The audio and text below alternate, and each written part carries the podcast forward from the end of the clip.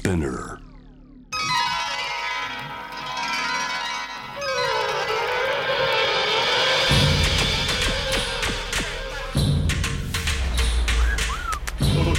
カリークラブ TOKIO カリークラブヒップホップグループドスモスのカレーを愛するラッパーポッドキャスターのタイタンです。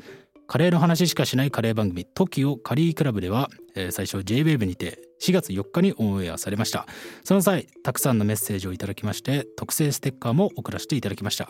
たくさんのご応募いただき本当にありがとうございます。ということでここではですね今のところ番組レギュラーの稲田俊介さんと、えー一緒にですねいただいた皆さんのメッセージを紹介していければと思っております。稲田さんよろしくお願いします。よろしくお願いします。勝手に今のところレギュラーという。あああもう光栄です。ありがとうございます、はこれは現地を取ったということで。ぜひぜひあの今後永遠によろしくお願いします。やったこれはもう正式に決定したということで、えーそうですね。そんな稲田さんにですねあの本当に前回、まあ、単発で番組をやってまあ誰が聞くんだろうなと。あんな時間帯にカレーの話だけをするというスタイルだったんですけど異常な数のメッセージが届きまして、えー中にはですねもうレギュラー化を熱烈に希望するようなメールもありましてまあそんなところもあってちょっといくつかメッセージの方を読ませていただきますので稲田さんも何かもし気になるところがあったらはい。はい、リアクションしていただければと思います。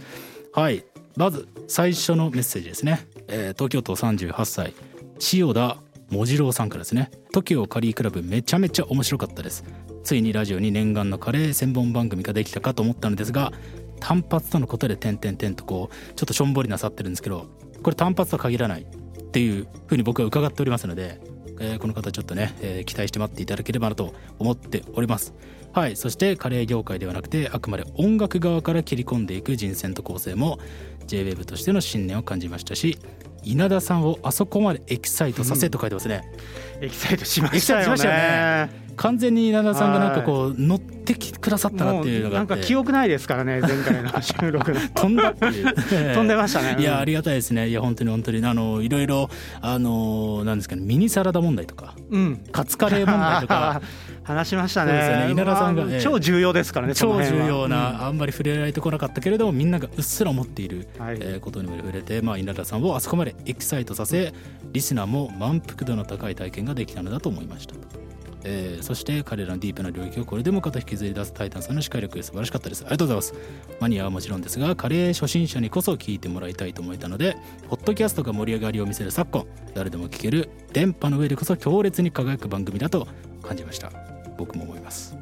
こういう個性の強すぎる番組を求めているリスナーは多いと思います。ということでありがとうございます。いや嬉しいですね。こんなことまでいや本当に嬉しいですね。言っていただいて、でもこのね千代田もじろうさんもおっしゃってるけど、まあここで言ってなんか褒め合ってもしょうがないけど、ええ。タイタンさんの視界力。あいやそんなそんな。いやあれは良かったですね。ね、もうこれはですね、ここカットになるかな、あれ、僕、絶対もう、ポスト歌丸さんだと思って、もう今のうちからつばつけとこうと、それは本当に本当に恐れ多すぎますけれども。いやでもあの稲田さんと初めてお会いしたのになんかこう初めてじゃないような感覚で、うん。どんどんどんどんどんどんなんか通過で会話できて僕はもうめちゃめちゃ光栄でしたね。なんか突然にあの落語の話とか出てきて、ええええ僕、あの辺で多分なんかこう、ピーンってこう、何かが飛んでった感じがしますけどね。そうですね。落語の話がまさかこう返していただけると思えなくて、はい。いやそういうところでなんかねどんどんどんどんフュージョンがはい起きたということで、何が起こるか分かんないっていう、そうですね。うん。今回の、えー収録でも何が起きるかわからないということで、はい、はい。楽しみでありがす。とうございます。千代田坊次郎さんありがとうございました。はい。じゃあ次メール読ませていただきます。えー東京都46歳ゆかちさんですね TOKIO カリークラブステッカー希望おタイタンさんのカレー愛で JWEB の1時間枠を持ってしまうのすごいですと、えーカレーは混ぜる混ぜない問題。カレーの最大の欠点、えー最大の欠点これ稲田さん曰くのあれですね、すぐ終わっちゃうっていう。そう、あっという間に食べ終わっちゃう問題。っていうのは本当にねあのそれは本当に目から鱗でしたね。確かにそうだというところですね。えーとまあ楽しい1時間でしたと。ドスモノスさん行きつけの新マルコのマドラスミレス。そうですね。あのこれ僕らが本当によく行ってる新マルコという、えーエリアのまあ本当に南インドの、えーカレー屋さんがあってそこですね。もう初めてミールス体験をしてきましたとありがとうございます、えー、4種のチャツネでカレーの世界が広がるのに驚きましたと。カレーは宇宙だと思いました。エリック・サウスさんへも伺いたい。ぜひレギュラー化をと。い。うことですね。マドラスミールスさん美味しいですからね。あもちろんそう,、ねそうですよね。もう言ってますよね。そしてね、はい。この方ね、えいきなりあの4種のチャツネのこと拾ってるじゃないですか、さすねあそこの。はい、これはすごいですよね。すごいですよね。これ初めてのだって、ええ。ミールス体験ででしょ、ええ。そこでえこうカレーとかええ。サンバルじゃなくって、うん。チャツネに引っかかるって、ええ。えやすごいです。すごいですね。あのマドラスビールスに行くと一番最初の驚くのはこのチャツねこれ無料なのっていう、あれですよね。本当に。ビリヤニもね。ね。はい。ビリヤニもまたこれ沼ですからね。沼でしょうね。これはね。あの僕一番感動したのは稲田さんの本の中で電子レンジで作るビリヤニっていうね、はい。そういうところもね深掘りしがいがあるので、本当にじゃあ今後ね、はい。そういう特集もあってもいいかもしれないいいですね。ですね。はい。じゃあ次の方。神奈川県51歳イエローさん、えーステッカー希望ですと。はい番組楽しく拝聴いたしました。私は横浜市青葉区のあざみ野駅で、え2分のところにあるカレーショップイエローといううカレー屋さんを経営しています。これは本当のカレー屋さんからメールいただいております。カレーのジャンルはいわゆるジャパニーズカレーとでも言うのでしょうか。場所が場所だけに都内のような尖ったスパイス系カレー系はやめときました。シンプルなカレーだと思います。なかなかカレー屋の経営は厳しく夜は酒をどれだけ売るかが肝です。これが現実です。今回新潟にもかなり攻めてるカレー屋があると聞きあざみ野でもできるかななんて思ったりしました。えー話の中でカレーの弱点はすぐ食い終わるというのは同感です経営者目線からだと回転率を上げ低価格のカレーをいかに回すかが問われるところですがうちの店は基本的に暇なので滞在時間は十分に使ってほしいと日頃考えております。コース的なことも一時期考えましたがしかし生産性を考えてしまうと先に進めません。なのでおつまみ系の充実を今後考えています。ちなみに私もアマチュアギタリストです。店内には8本のギターをディスプレイし季節ごとに色合いを考えギターの入れ替えもしています。コロナが収まればちょっとしたライブも行う予定もあります。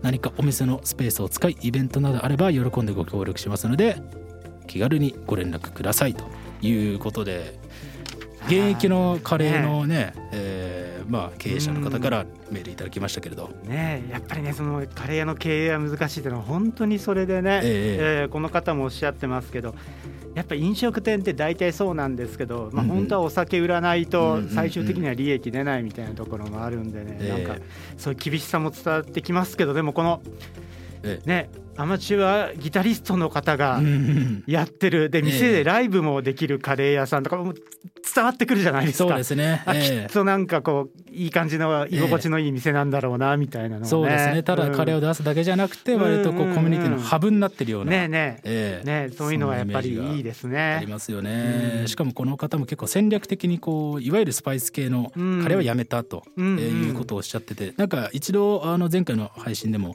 あのいわゆるジャパニーズカレーみたいなはい。ことの魅力もいつか語りたいみたいな話もしてましたけど、はい。なんかそういう文脈でそうそういろんな場所でいろんな役割があるんでね、そこでね、ええ。あのいろんなお店がその役割果たしてるって話なんでね、うん。なんか何かこう特定のタイプのカレーばっかりこうもてはやすのももったいない話だし、そうですよね。ね、うん。これは。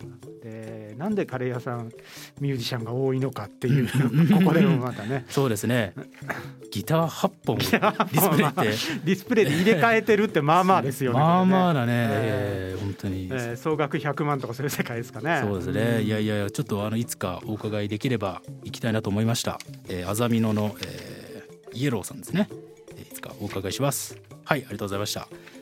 じゃあちょっとこの方行きましょう。熊次郎さん行きましょうかね。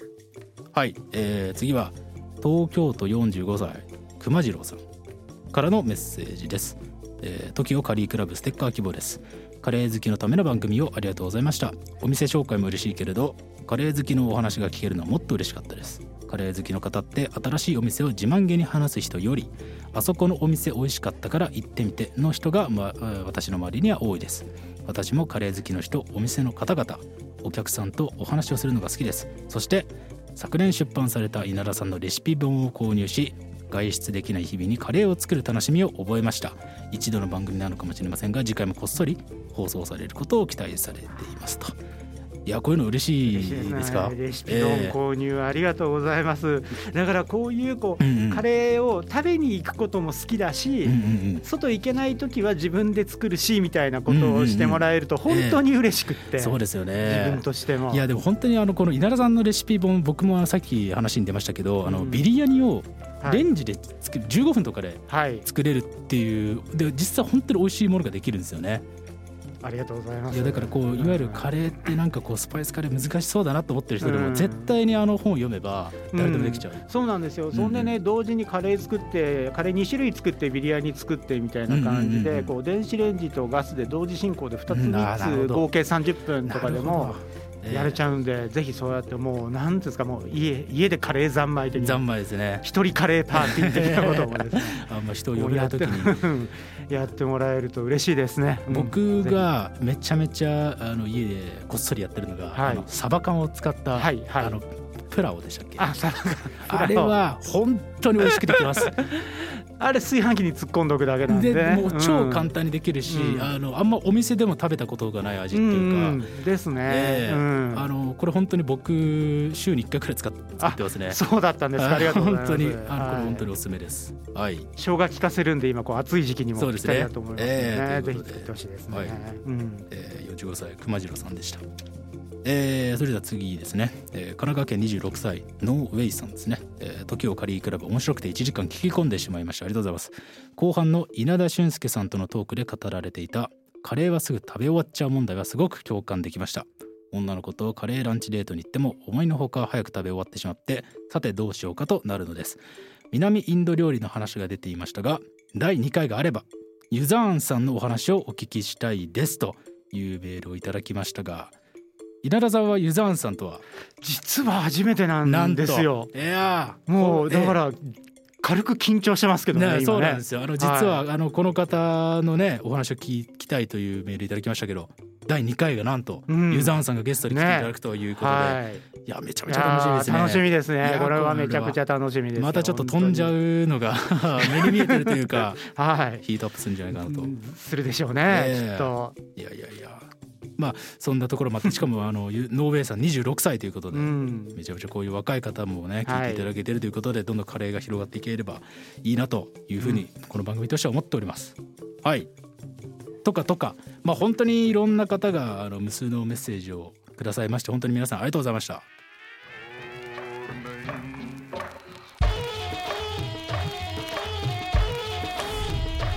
TOKIO カリークラブ。TOKIO カリークラブ